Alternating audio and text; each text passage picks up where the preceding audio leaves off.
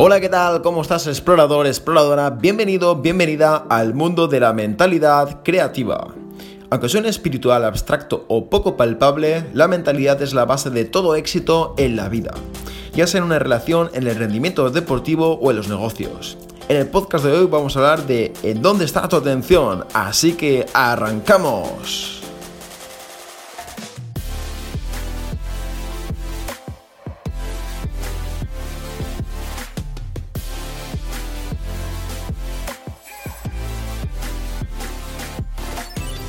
Dicen los grandes maestros espirituales que en donde está tu atención está tu energía.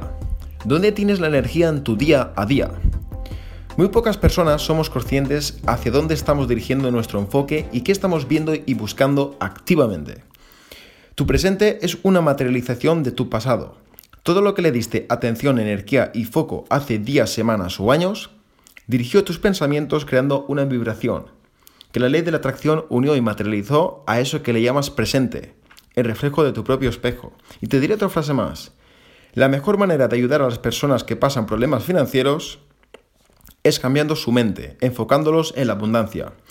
En estos últimos cuatro años que llevo en el emprendimiento, he ayudado a bastante gente. Muchos me han agradecido lo que les he enseñado, los libros que les he recomendado, y podría decir que a unos pocos, contados en la mano, les he cambiado la vida. Sin embargo, también hay gente que me debe dinero, que les he dejado libros y nunca me los han devuelto, e incluso hay gente que me escribe comentarios despectivos en redes, aunque siempre son más los que agradecen que los que me odian. Ahora vamos a poner un ejemplo para ti. Cuando estás apostando a tu proyecto, carrera o propósito, ¿dónde le pones atención? ¿A los que te impulsan y aportan o a los que te critican y odian? Lo más preciado que tienes en el mundo no es el dinero y no es el amor, es tu energía. Y hoy quiero compartir tres tips para tener una mejor energía y mayor enfoque. Tip 1. Haters. Esta palabra es muy común en las redes sociales.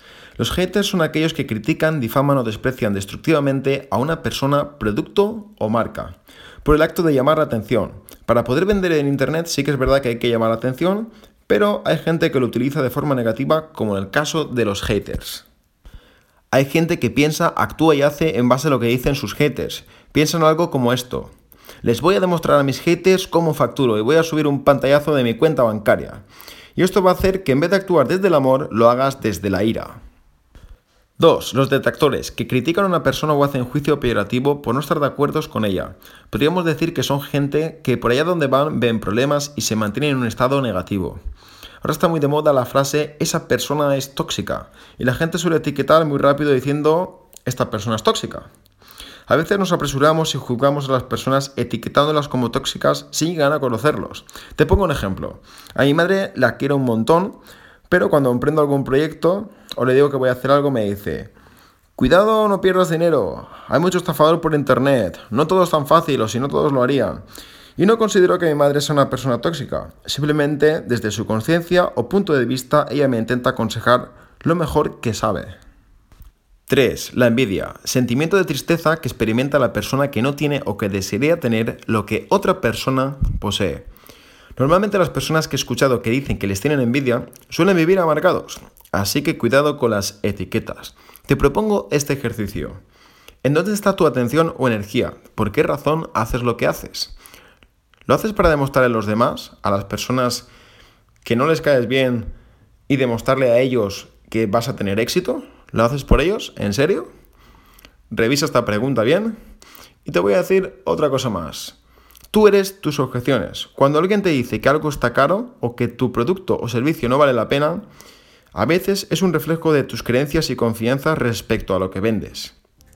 Llegados a este punto, explorador, exploradora, si te gustaría aprender a vender, escríbeme un correo a info.alejandropop.com o escríbeme al botón de WhatsApp que aparece en la web.